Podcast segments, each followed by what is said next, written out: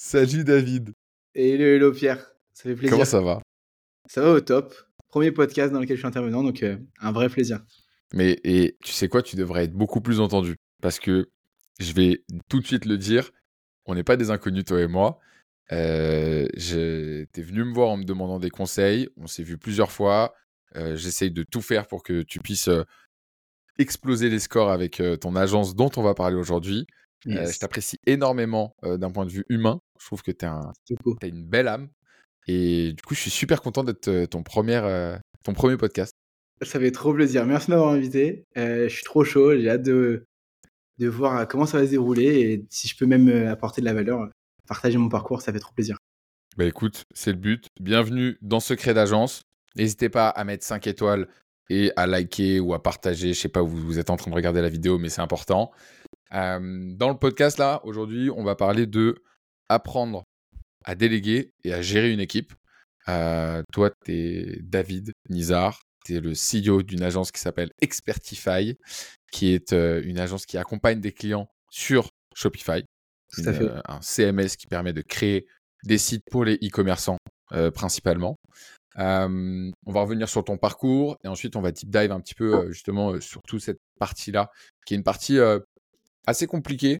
Euh, on va pas parler de tout ce qui est automatisation, mais vraiment plus sur la partie euh, gestion des humains. David, qui es-tu? Quel âge as-tu? D'où viens-tu? Ok, qui suis-je? Une En vrai, c'est une question super large, euh, mais là, on va la restreindre un peu au contexte, je pense. Parce que je pourrais dire, je fais de l'équitation, je pourrais dire plein de trucs, mais euh, euh, du coup, suis, j'ai 23 ans, je suis hyper ambitieux. j'ai commencé l'entrepreneuriat entrepreneuriat assez jeune, vers l'âge de mes 16-17 ans. Et qu'est-ce que je fais du coup? Ouais, J'ai fondé Expertify, ça fait deux ans que j'ai Expertify. On est une agence, comme tu disais, experte sur Shopify. C'est-à-dire qu'on accompagne euh, nos clients, c'est des e-commerçants, des personnes qui ont des boutiques en ligne, et ils ont tout type de besoins. C'est globalement euh, faire des migrations, par exemple, d'une plateforme à une autre, faire de la refonte, par exemple, pour optimiser euh, toute, toute leur... Ils ont une nouvelle charte graphique, faire la refonte de toute la, toute leur, tout leur store. Ou on peut faire des projets encore plus complexes. Par exemple, on a travaillé avec Monoprix, euh, Monoprix Luxembourg, c'est-à-dire qu'ils ont, ils ont le système de courses en ligne en France et ils voulaient le mettre à l'international. Donc c'est un truc qu'on a fait aussi pour Monoprix. Donc voilà, on aime beaucoup les challenges. Ouais. Euh, la boîte, elle s'appelle Expertify et euh, je pense que quelque chose qui est vraiment dans l'ADN, c'est l'inconnu. On aime beaucoup l'inconnu et les challenges. C'est dans le logo, il y a le X. On joue beaucoup sur le X, un peu comme en mathématiques quand tu as une équation et qu'il faut la résoudre. Et donc, donc voilà. T'as- t'as- en termes d'études, j'ai vu que tu avais fait 42. C'est le- d'ailleurs la, la seule indication qu'il y a sur ton, euh, sur ton LinkedIn. Euh, Mais tu as arrêté les cours, tu as fait quoi? Parce que 23 ans, c'est jeune. Ouais, c'est très jeune. Alors du coup, moi j'ai fait l'école 42 quand j'étais euh, en, en seconde, je crois. Fin de Mhm. seconde, en août. Tu sais, t'as des... Euh, t'as la, la piscine. Pendant Ouais. un mois, en gros, c'est la guerre. Tu dois apprendre à faire du code. Tu as plein de challenges. C'est vraiment une expérience incroyable. En plus, tu rencontres beaucoup, beaucoup de gens. Et euh, du coup, j'ai fait euh, 42 pendant mon année de terminale, pendant six mois. Euh, mais pendant l'année de terminale, après ça, en fait, j'ai arrêté parce que euh, je pense que j'avais fait le tour. Bon, tu peux Mm. toujours aller plus loin, mais euh, je me suis mis au freelancing. Il y avait la, la tendance du, du dropshipping. Je pense que c'est toujours encore, encore une, une tendance.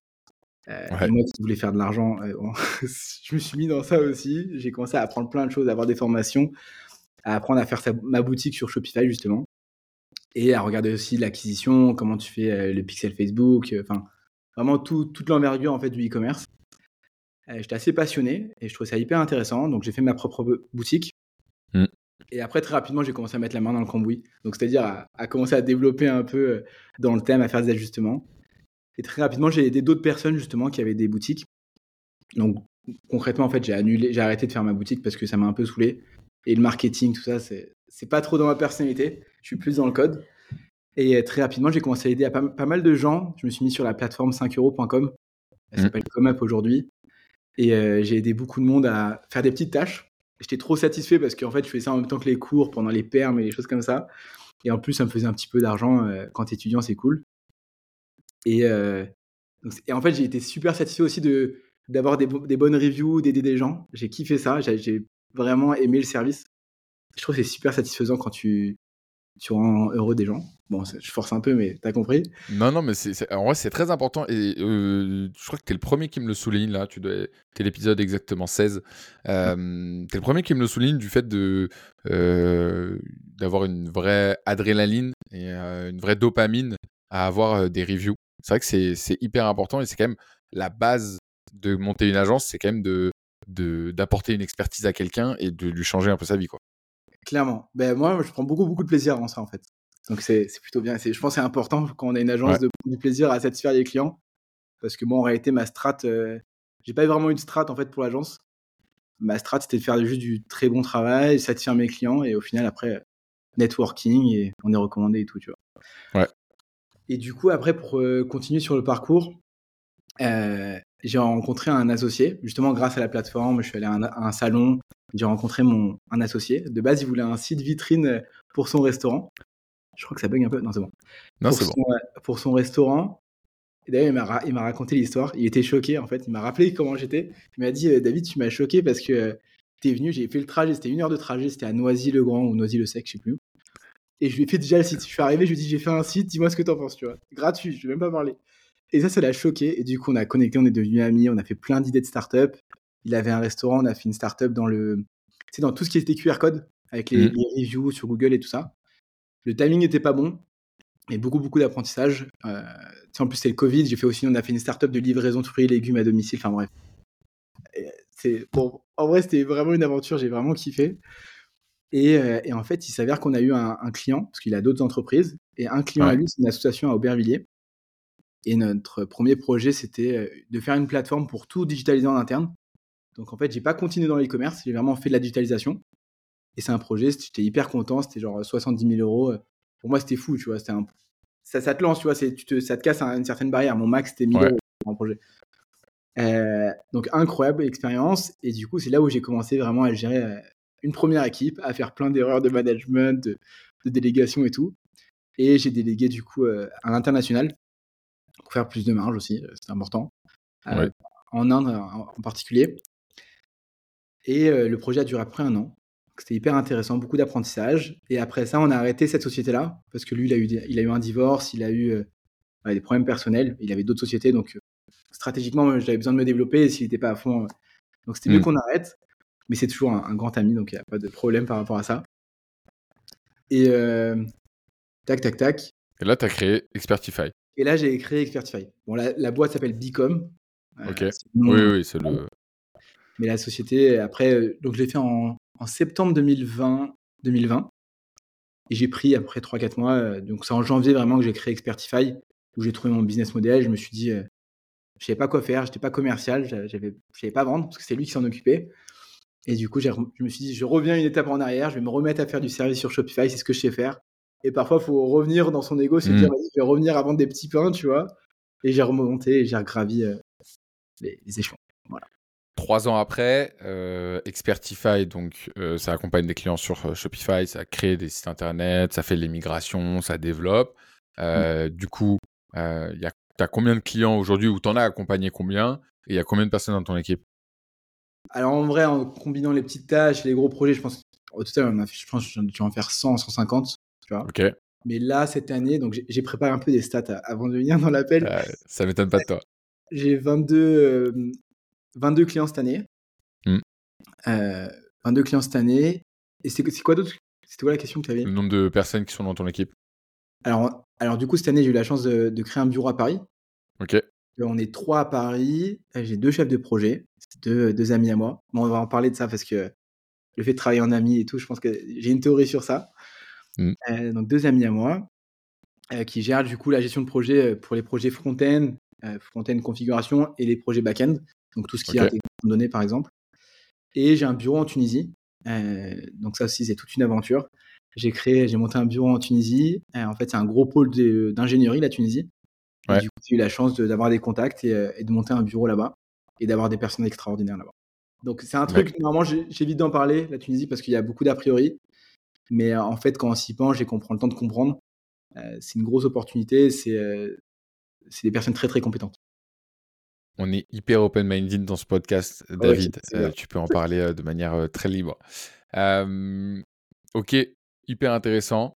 Qu'est-ce que ça donne là pour cette année? C'est quoi ta direction? C'est quoi tes objectifs? Alors pour cette année, bon, on en parlait un petit peu avant. Il y a plusieurs. le but, j'ai réalisé aussi en te côtoyant qu'il faut avoir des offres claires et aussi en analysant le marché, je vois que si tu n'as pas d'offres claires, tu es un peu, un peu dans la masse. Bon, déjà, je l'ai fait dans le nom Expertify, c'est plutôt clair ce qu'on fait. Et mmh à part ça, dans les offres, je veux vraiment avoir une offre. là, on est en train de monter Expertify Now. C'est une offre claire pour accompagner les clients, les e-commerçants sur les petits besoins qu'ils peuvent avoir euh, ponctuellement au quotidien. Le but vraiment, c'est de créer un réflexe en fait chez les e-commerçants. À part ça, on, est en train de monter aussi la partie formation. Donc, c'est-à-dire qu'on veut, on n'a pas trop d'accord sur ce sujet, mais moi j'y crois beaucoup. Je pense que c'est un gros potentiel, puisqu'on a remarqué qu'il y a des clients aussi euh, qui ont, qui ont, qui sont assez jeunes, qui veulent apprendre et qui sont prêts à mettre la main dans le cambouis. Il faut que j'arrête avec cette expression. Euh, et qui ont juste besoin d'être coachés et accompagnés sur les, les, étapes en fait à suivre. Du coup, limite, nous, c'est nous, on est les chefs de projet et eux, c'est les exécutants, mais du coup, ils apprennent. Donc euh, voilà, globalement, c'est monter une offre sur la partie petit tâche, monter une offre sur la partie formation, et j'ai vraiment envie de monter une offre sur la partie euh, optimisation du taux de conversion, parce que c'est un point vraiment crucial euh, d'avoir une page produit très optimisée dans l'e-commerce, parce que tu fais de la pub, mais si ta page elle est convertie pas, bah, c'est de l'argent perdu. Ouais. Je suis en train de monter ça aussi. Et le but, c'est vraiment d'avoir des, des, offres bien claires et d'avoir un vrai écosystème dans lequel en fait le but c'est qu'un client il rentre par une porte et après il tourne dans les autres portes avec ses autres besoins. Et ça vraiment c'est ce que je vois avec mes clients, c'est que un client il arrive pour euh, faire de l'automatisation par exemple et juste après il a des besoins sur euh, son thème et en fait ça augmente euh, la LTV, la, la, valeur du client sur toute sa durée de vie. Clairement. c'est un peu ça la strat. Du coup, si je résume pour ceux qui nous écoutent, tu as commencé par faire une agence sur Shopify, tu as commencé à faire du CA, etc. Tu t'es dit, euh, maintenant, je vais accompagner sur deux autres pans. Un pan où je vais un petit peu productiser mon expertise et je vais réussir à avoir, quelle que soit la demande de mon client, euh, quel que soit le besoin, je vais essayer de la, la délivrer. Et donc ça, ça s'appelle Expertify Now. C'est inspiré d'un modèle euh, que, dont on a parlé ensemble, qui est un modèle d'agence qui s'appelle A. Carson. Globalement, c'est des conciergeries en fait. Quand on est focus sur un outil, on peut créer des conciergeries de cet outil-là. Ça marche super bien. Euh, donc toi, tu es quand même assez focus sur euh, Shopify et c'est ton positionnement. Et ensuite, tu veux créer la branche euh, du coup formation pour pouvoir traiter les, une partie des leads qui n'a pas assez de budget pour faire des gros projets, mais qui veut quand même se former sur la plateforme. Ce que je te disais du coup en, en off avant qu'on commence l'épisode, c'est que quand tu es une agence qui commence à bien marcher, vouloir faire une formation pour traiter une, une partie des leads que tu ne peux pas, euh, dont le panier moyen n'est pas assez élevé pour euh, les closer, c'est une erreur. Mais c'est une erreur que tout le monde fait. On l'a fait sur My Name is Bond. On l'a fait sur SEO Secret. Euh, je, l'ai vu faire au moins une dizaine de fois autour des CEO. Pourquoi c'est une erreur? Parce que tu vas un petit peu, tu vas même beaucoup défocus ton activité et que il vaut mieux faire des choix radicaux en disant ok bah je m'assois et je dis à ces leads-là que il faut qu'ils aillent voir telle ou telle formation et je prends un lien d'affiliation là-dessus pour que toutes tes équipes soient focalisées sur ta croissance et uniquement ta croissance. Maintenant, c'est que mon avis, ça vaut ce que ça vaut. Toi, tu as une exécution qui est différente des autres et tu as un cerveau plus carré, on va dire, que la plupart euh, des CEO que j'ai pu rencontrer. Donc, peut-être que tu vas réussir à le faire et je te souhaite de réussir à le faire. Dans ce cas-là, on fera, on fera un deuxième épisode où on parlera du succès de cette formation en parallèle de ton activité d'agence. Allez, je suis chaud. D'ailleurs, j'ai vu ta formation sur euh, SEO Secret. SEO Secret, ouais.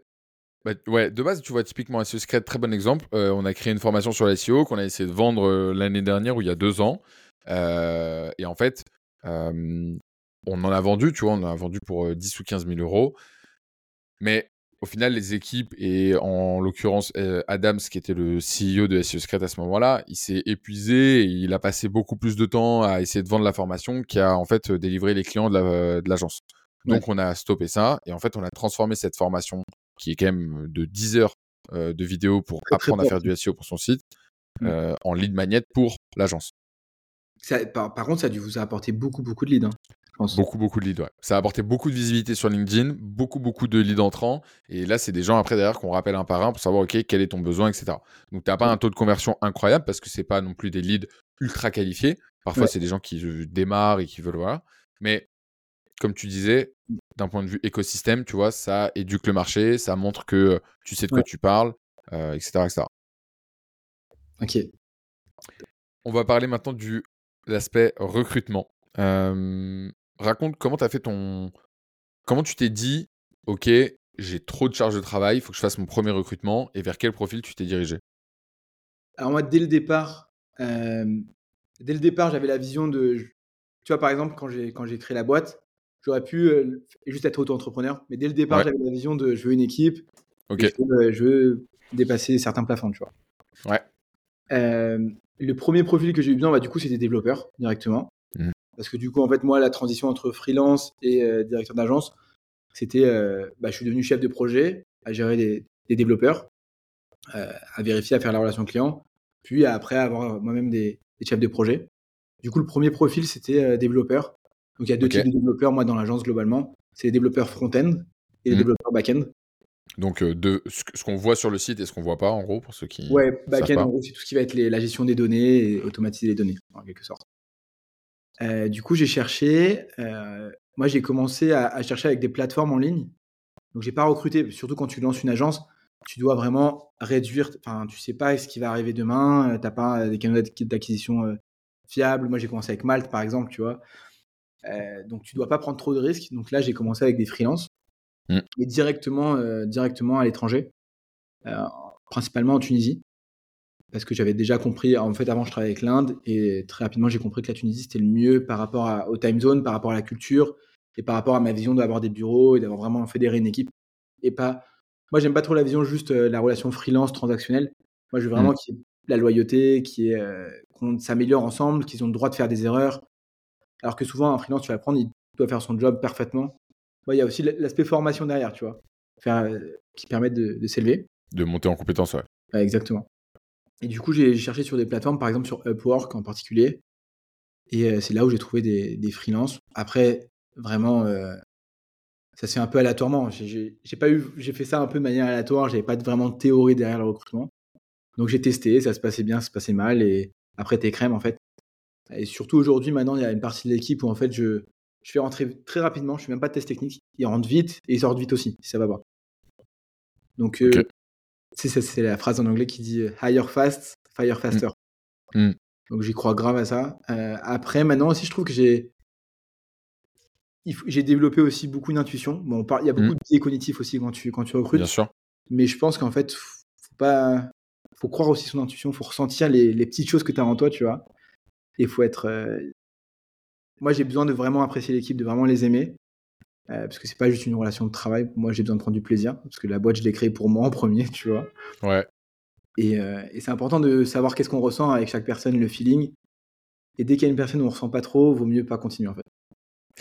Et justement, sur cet aspect euh, un peu team building, c'est quoi un peu la culture chez Expertify Est-ce que vous avez je sais pas, des, des séminaires? Est-ce que vous faites des, des calls tous ensemble? C'est quoi un peu comment tu t'organises? Alors, déjà maintenant avec l'équipe en France, le but c'est qu'une fois par an, on aille en Tunisie et on se regroupe tous ensemble. Euh, au niveau de la culture, le but c'est d'être vraiment très très proche, très soudé et très amical. On n'est pas mmh. du tout froid. Moi j'ai besoin de ça personnellement. On est, il y a une très grande confiance, un très grand respect. On sait que chaque personne, s'il est à sa place, c'est qu'il y a une raison. Il n'y a, mmh. a, pas des personnes qui sont arrivées là euh, par hasard ou par piston ou par des choses comme ça. Euh, et j'ai besoin que, par exemple, tu vois, la chefferie de projet, ils, doivent savoir de quoi ils parlent. Euh, donc souvent, c'est des personnes qui montent, qui, ont déjà les compétences en tant que développeur. C'est pas des chefs de projet qui font des passe-plats et qui juste qui communiquent, tu vois. J'ai besoin qu'ils aient une vision en fait. Et c'est vraiment comme une équipe de foot. Le but, c'est que vraiment chaque, chaque personne soit reconnue dans sa partie et qu'on le respecte c'est quoi la en fait la culture? C'est vrai que je l'ai pas vraiment défini c'est c'est dur non non franchement c'est c'est dur. C'est un truc qui c'est hyper important pour euh, maintenir son agence et, euh, et, vraiment définir mais c'est vrai que c'est dur à, à créer. Euh, je pourrais te dire et il y a beaucoup de personnes qui sont des bonnes références là-dedans. Tu vois je pense à, à Kimono par exemple et Olivier Ramel qui ont une, des cultures fortes dans leurs entreprises et ils ont même créé une partie de leur business justement sur comment créer une culture impactante dans son entreprise et à quel point c'est un pilier important. Mais c'est vrai que je t'ai un peu cornerisé là. C'est une question qui est très dure, je vais pas te mentir. même pour nous, on a du mal un peu à, en interne à le gérer. mais ouais, c'est intéressant en vrai parce que tu vois récemment, enfin je t'ai coupé, mais en fait, on le définit pas, mais en même temps, on sait qu'on a une culture forte parce que, par exemple, il y a des personnes qui rejoignent l'équipe. Bon, je t'en parlais un petit peu en off avant. Et il y a aussi des. Tu, tu vois quand il n'y a pas un fit culturel, tu vois aussi. Mmh. Et en fait, finalement, j'ai conscience qu'on a une culture quand même très forte. C'est très familial, tu vois.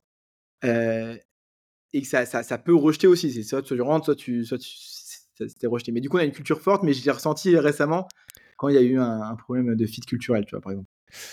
Bah, ça rejoint un peu ce que tu voulais me dire tout à l'heure sur euh, cofonder avec ses potes. C'est vrai que, en fait, euh, une culture, ça se crée par l'exclusion, pas par l'inclusion. Et, et, quand tu commences à entreprendre avec tes potes, et tu fais rentrer d'autres personnes dedans, s'ils sont pas dans le délire, bah c'est plus compliqué. En tout cas sur les sur les postes à décision. Clairement. Bon après, c'est moi le seul décisionnaire dans la boîte, donc ça va. Mais moi, j'ai la chance de pas avoir créé. J'ai commencé seul, je l'ai monté seul. Du coup, tu sais parfois il y a des boîtes, il y a des startups qui se lancent. Tu as tes trois potes, vous vous lancez ensemble et c'est qui le CEO, c'est qui qui prend les décisions, c'est qui qui tranche. Nous, maintenant, y a, enfin, on se fait confiance, tu vois, et chacun a sa partie de décision, mais moi, au final, c'est moi qui ai le mot final, tu vois. ça, j'ai de la chance d'avoir ça. Sur l'aspect justement un petit peu management de ces rôles-là, qui sont un peu des, des rôles euh, importants, notamment euh, les deux personnes qui t'as fait rejoindre, est-ce que tu, comment tu, tu manages un petit peu le, au résultat? Est-ce que tu as des KPI Est-ce que c'est par rapport à les objectifs de la semaine et on regarde qui a rempli ses objectifs? Ah, C'est une très bonne question. J'ai pas de KPI. Mmh. Euh, enfin, moi, j'ai juste la partie financière. Et ça, je le partage pas avec l'équipe. Moi, j'ai juste besoin qu'il soit toujours à fond. C'est juste ça que je. Euh, après, comment tu mesures? Ouais, il n'y a, a, pas de KPI, c'est juste euh, j'ai besoin qu'il soit à fond et qu'il évolue. Parce qu'on apprend tous ensemble en réalité. Même moi, j'apprends à, diriger une boîte aussi parce que je suis assez jeune et je peux aussi faire des erreurs. Euh, c'est juste la dynamique, j'ai besoin qu'on soit juste à fond et qu'on soit à la guerre, tu vois. Okay. dis beaucoup cette phrase. C'est la guerre parce que je veux qu'on soit toujours à fond. C'est juste ça qui compte. Ok, mais c'est intéressant en vrai parce que tu vois, c'est une mentalité que nous on a aussi en interne qui fait partie de notre culture, c'est qu'on sait que, tu vois, moi aujourd'hui j'ai 28 ans, je sais que entre mes 20 et mes 30 ans, j'ai consacré tout ce que je faisais à optimiser le savoir que je pouvais emmagasiner. et si j'ai un énorme succès pendant cette période-là, tant mieux. et si j'en ai pas, je passerai à une seconde phase où justement j'optimiserai plutôt le, succès, la rente, etc. et c'est vrai que pour te connaître un peu, tu as aussi ce, cette façon-là de réfléchir en mode, OK, là on est en test and learn, on est dans le laboratoire, on y va, on teste. Euh, on va peut-être se péter les dents sur la formation, on ne sait pas. Euh, mais c'est un très très bon euh, mindset et c'est comme ça que moi, en tout cas, je recrute les gens. C'est je regarde quelle est leur courbe d'apprentissage. Si je vois que c'est une merguez aujourd'hui, mais qu'il y a une courbe d'apprentissage de ouf, let's go.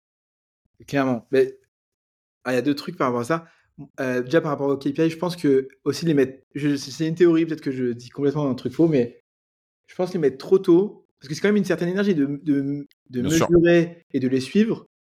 En fait, parfois, je me dis, tu vas mettre en place un KPI, ça va te prendre peut-être 3% de ton temps, mais est-ce que ça va optimiser plus de 3% de ton. Tu vois ce que je veux dire? C'est un coût aussi de mettre des KPI. Mmh et quand on est encore trop, trop, petit, parce que voilà, on est moins d'une dizaine, euh, ce qui, moi, ma métrique, c'est l'énergie, tu vois.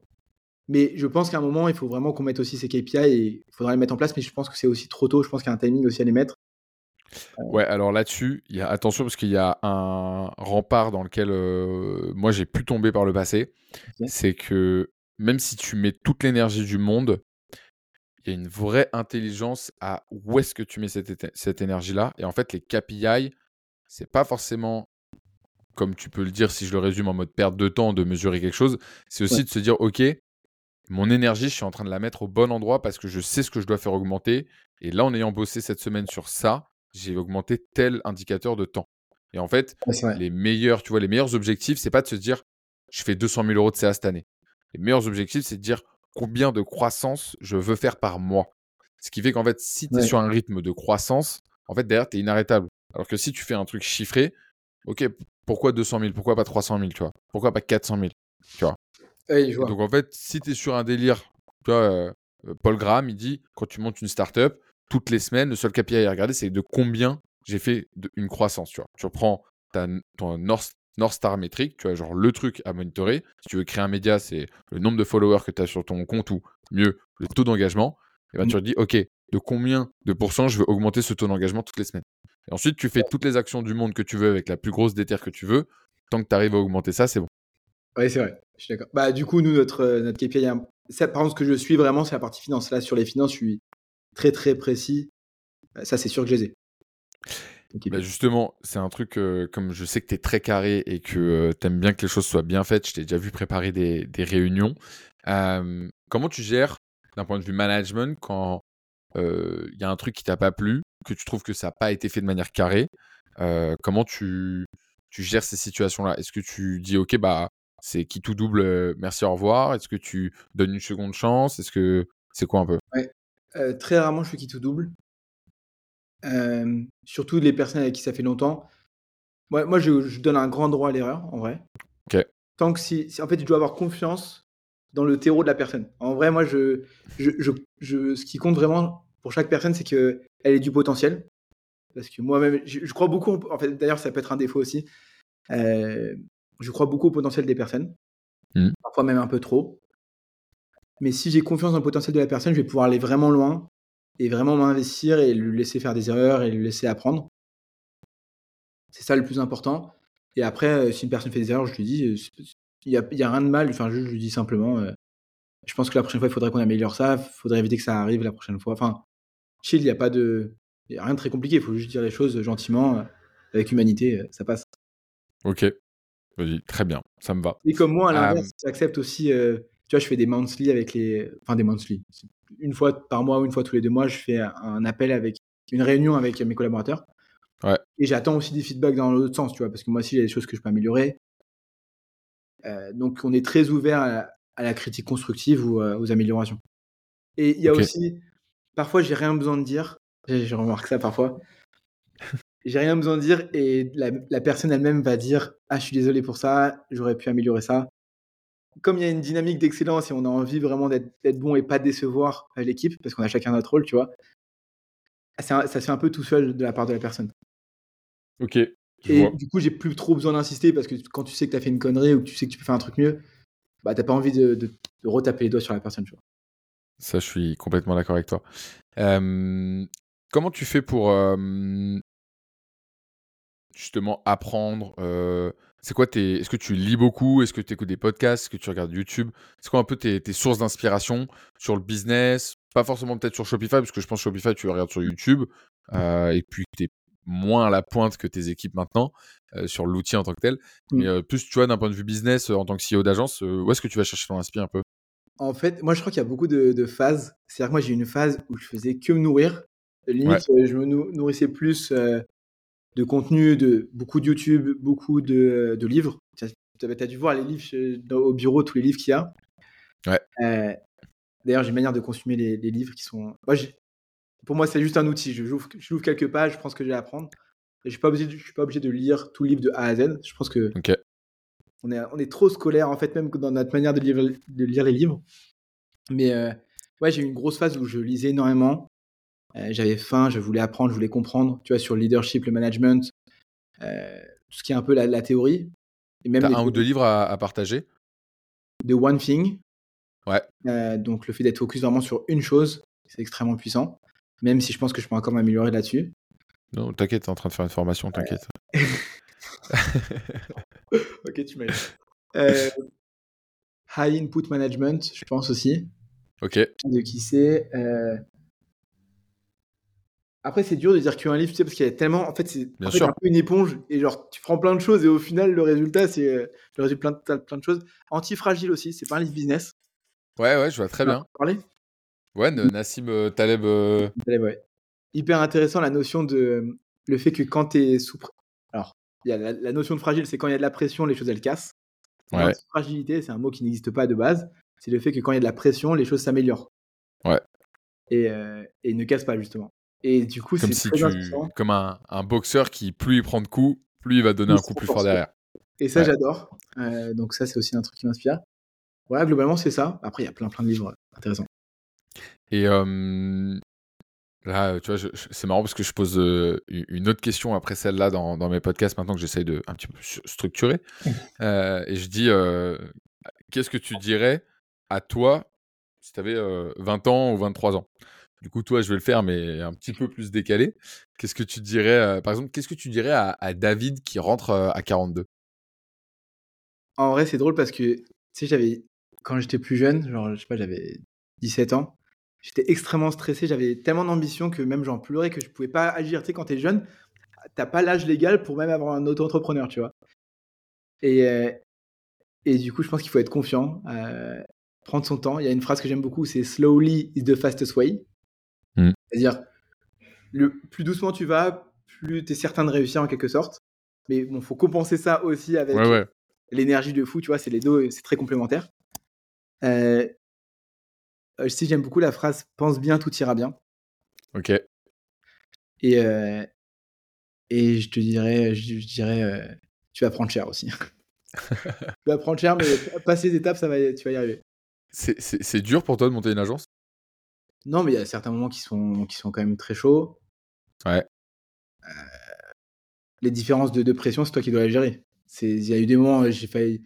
Il y a un moment, je voulais faire un Ironman et en même temps, je voulais grossir la boîte, on a eu trop de projets, j'ai pas fait l'Ironman au final et j'étais limite en burn-out. Bon, c'est un gros mot, je sais pas si vraiment j'étais en burn-out, mais c'est vraiment dur. Ou même euh, quand tu as un ou deux collaborateurs qui partent, parce que tu te rends compte que tu n'as pas été un, suffisamment bon leader et que tu vois que c'est ta faute. Au début, tu vas dire, ouais, il est pas loyal et tout, mais tu vois qu'au final, c'est ta responsabilité.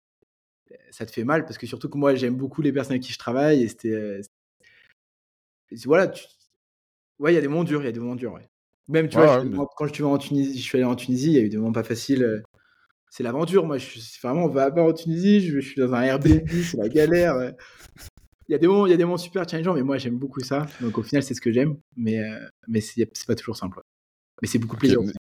J'aime beaucoup le, souligner et je, mets un point d'honneur sur le fait de souligner un peu ça sur, euh, dans le podcast parce que ça a été un peu l'une des motivations, c'était de sortir un peu du storytelling euh, LinkedIn euh, et tout ce qu'on peut voir, tu vois, et de montrer un peu que ouais, vas-y, genre, c'est possible de lancer une agence. Maintenant, ça demande un commitment et, la charge mentale, comme tu le dis, elle, est, elle est non négligeable.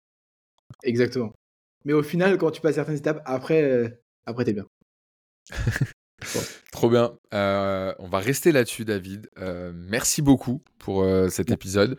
J'ai hâte de te réinviter dans six mois sur ce podcast-là, mais de toute façon, je sais qu'on se verra d'ici là. plein de bonnes choses pour l'année 2024. Casse tout. J'espère que ça va envoyer du pâté. Et puis, je te souhaite tout le meilleur. Au top, ça fait trop plaisir. Merci beaucoup, Pierre. Salut, David. Ciao, ciao.